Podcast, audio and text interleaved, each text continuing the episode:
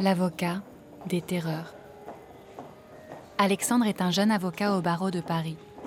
À partir de 2015, il commence à défendre des radicalisés djihadistes. Épisode 5 La part des femmes. En 2014-2013, sur les retours de Syrie, seuls les hommes étaient poursuivis. En tout cas, euh, dans ces années-là, euh, il y a eu des dossiers de filières, la filière de Strasbourg, euh, filière de Lens, la filière d'Elby. et les femmes étaient extrêmement rarement poursuivies. Alors même que dans les dossiers, on voyait que Machin était parti avec sa femme et ses deux enfants, et puis revenu, et il n'y avait que Machin qui était poursuivi. Alors c'est vrai que nous, en tant qu'avocats, ça nous choquait. D'ailleurs, on le disait en plaidant, on disait, bon, on va pas demander des poursuites pour la, la femme des gens, mais c'était très compliqué de comprendre pourquoi il y avait deux poids, deux mesures. Alors au début, le parquet, le tribunal faisaient la distinction en disant que les hommes qui allaient là-bas, ils devenaient automatiquement des combattants et que euh, les femmes et les enfants, par un effet un peu de misogynie judiciaire, on, considérait qu'ils n'étaient pas, qu'ils étaient moins peut-être responsables. Bon, toute cette distinction subtile euh, de praticiens s'est effondrée avec euh, la commission d'attentats en France, et en particulier avec certains attentats commis ou préparés par des femmes. Et là, depuis 2015, voilà, ils ont poursuivi tout le monde. Les femmes qui projettent de partir, qui tentent de partir qui reviennent de Syrie sont poursuivies au même titre que les hommes. Et sont condamnés à des peines quasiment, quasiment équivalentes à celles des hommes.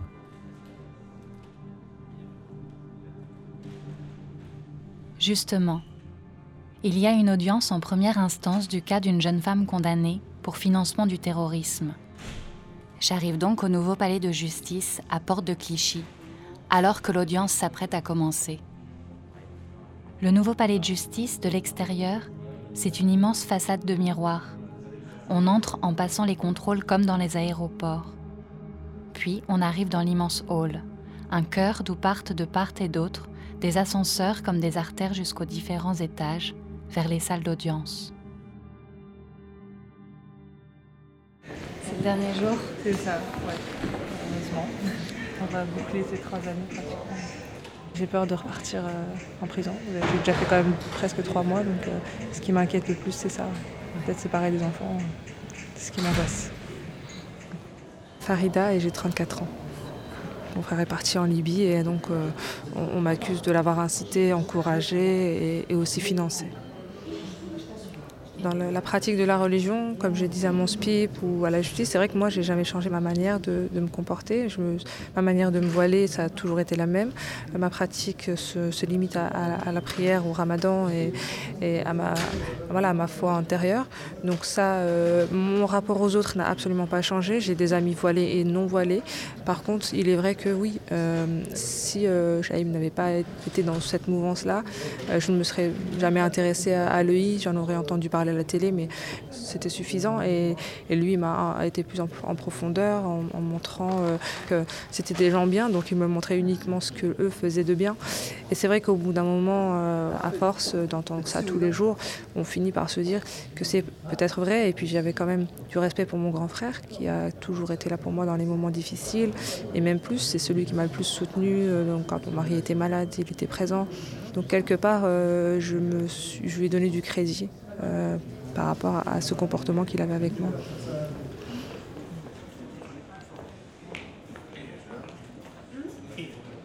Les policiers ont débarqué à la maison à 6 h du matin euh, au mois de septembre 2016.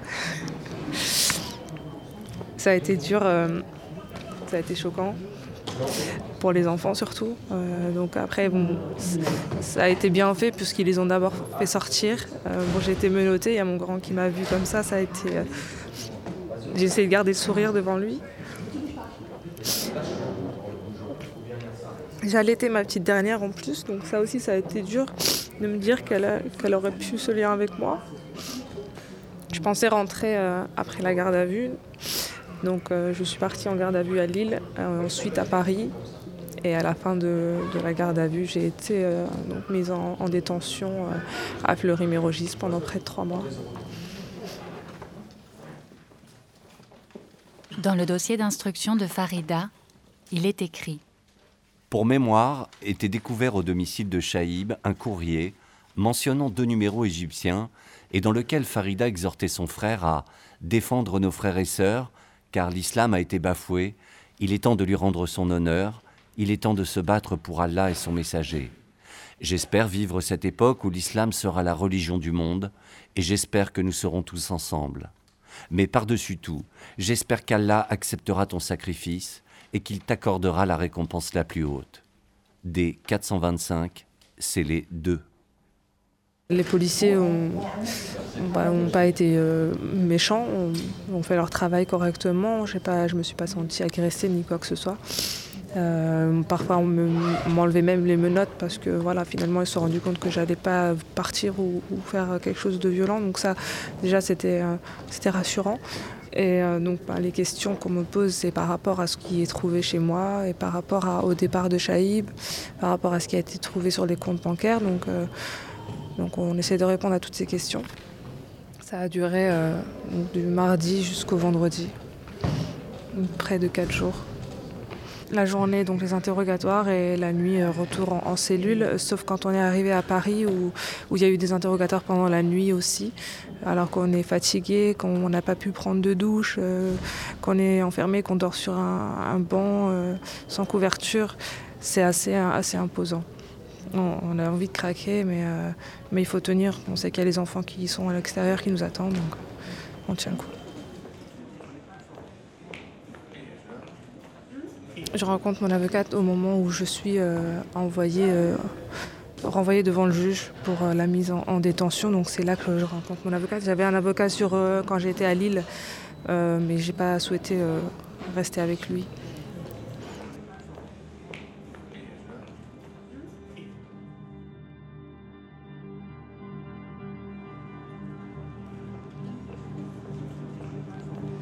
Alexandre, notre avocat, avait lui été appelé par des parents affolés alors que leur fille de 18 ans était elle aussi interpellée.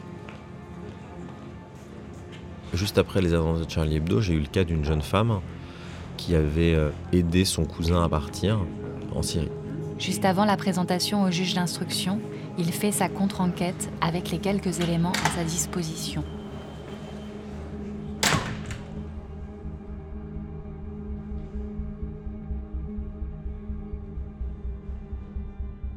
Cette jeune femme, la question se posait de savoir si elle était elle aussi radicalisée. Or, c'était pas quelqu'un qui portait le voile, on n'était pas dans une famille euh, radicalisée, traditionnaliste, pas du tout. Au contraire, moi, les premières fois que j'ai les parents et la famille au téléphone, ils sont effondrés, ils comprennent pas. Ils sont totalement, entre guillemets, euh, laïcisés, euh, pratiquent la religion musulmane comme beaucoup de catholiques pris quand ils montent dans un avion, quoi. Mais elle a quand même aidé son cousin à rejoindre la Syrie. Donc, on arrive devant le juge d'instruction et il y a une ambiguïté. Il savoir si elle, elle a pu adhérer aussi à cette idéologie ou pas.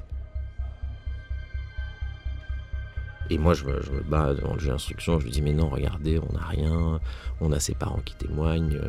Et euh, le juge d'instruction me dit Non, non, non, je vous envoie devant le juge des libertés de la détention, qui est le juge qui peut décider ou non de placer quelqu'un en détention provisoire.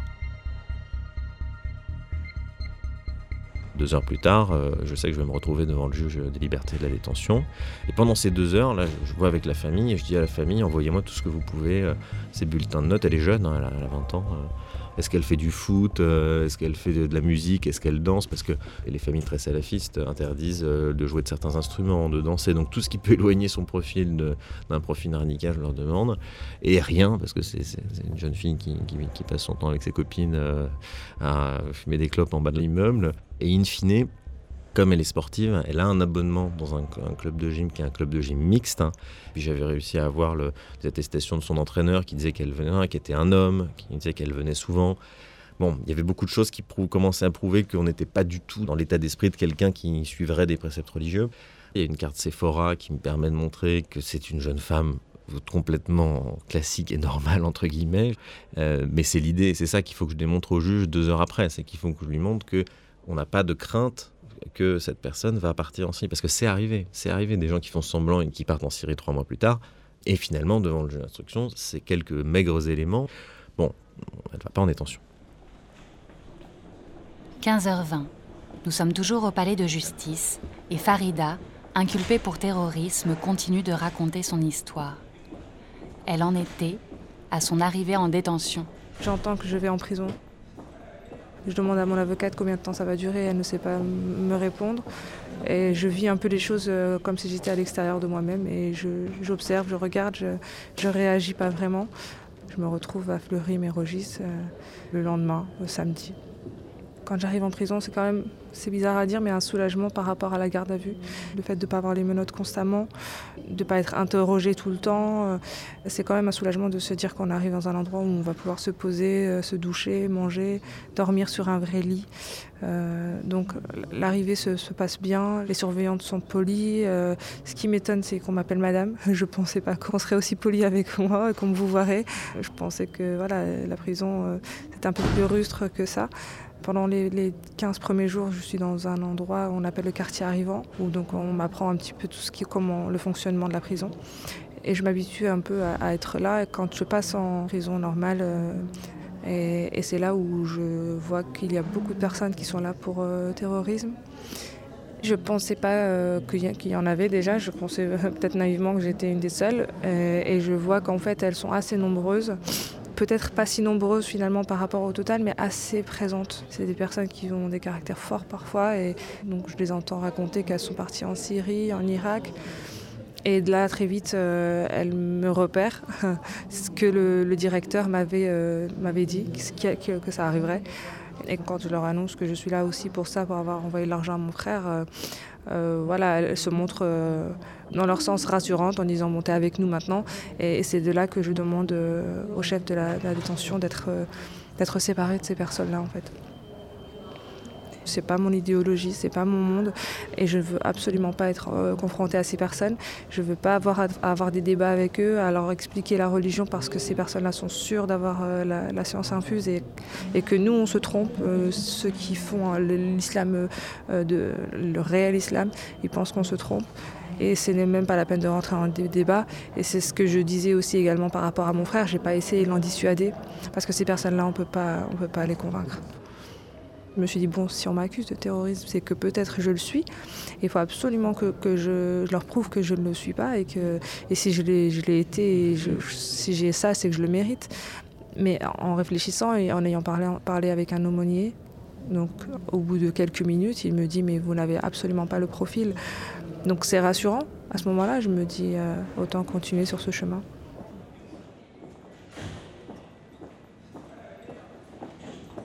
Alexandre a défendu le cas d'une mère un peu plus âgée que Farida, qui, elle, est partie d'elle-même sur zone avec ses trois enfants en bas âge.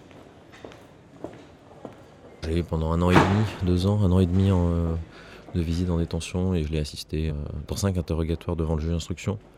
C'est quelqu'un que je suis allé voir euh, vraiment beaucoup de fois parce que c'était une personne avec laquelle il y avait une telle incompréhension ou de départ, une telle, euh, une telle distance de départ culturel et de, positionnement face à la vie qu'il m'a fallu un moment, non pas pour lui montrer que je pouvais lui être utile, ça elle le savait, mais pour lui montrer qu'elle pouvait me faire confiance et qu'il fallait même qu'elle euh, qu'elle s'abandonne un petit peu parce que euh, la grosse difficulté dans son cas, c'est qu'il fallait expliquer comment on pouvait être attiré par une personne qui est en train de combattre sur zone suffisamment pour y aller, se marier avec un combattant et revenir au bout de deux mois en se disant que euh, le jeu n'en valait pas la chandelle euh, et, que c'était beaucoup trop dangereux de rester là-bas. C'était ça sa situation, elle.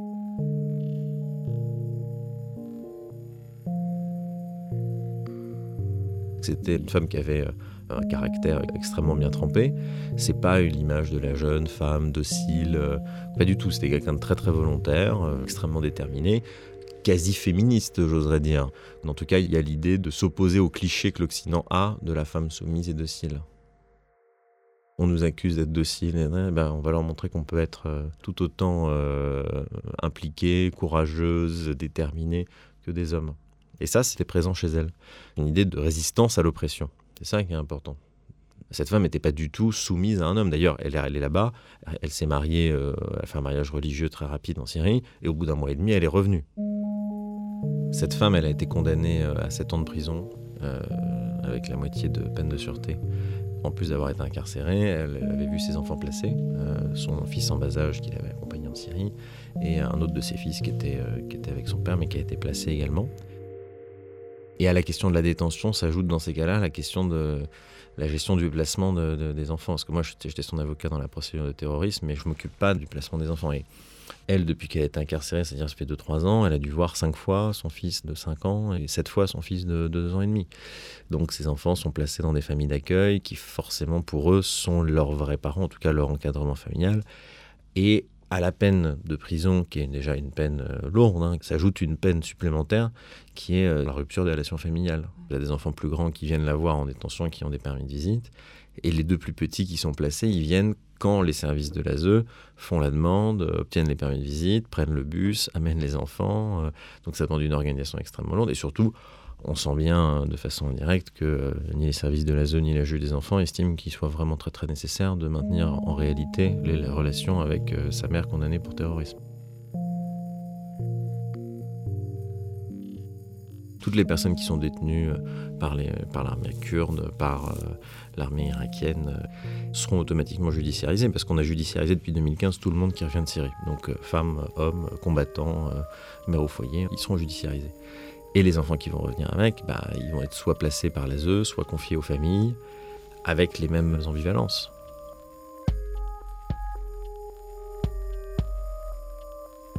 Est-ce qu'on rendra un enfant de 2-3 ans ayant vécu en Syrie, puis dans, une, euh, dans un camp de détention euh, irakien, à une famille euh, dont on sait qu'elle est pratiquante rigoriste et musulmane? Je ne suis, suis pas sûr. À suivre sur arteradio.com. Et ce sera sur la seule base de l'intérêt de l'enfant, qui, qui évidemment prime, et du danger présumé que l'éducation ou le milieu familial ferait courir. Mais on est loin d'un principe légal.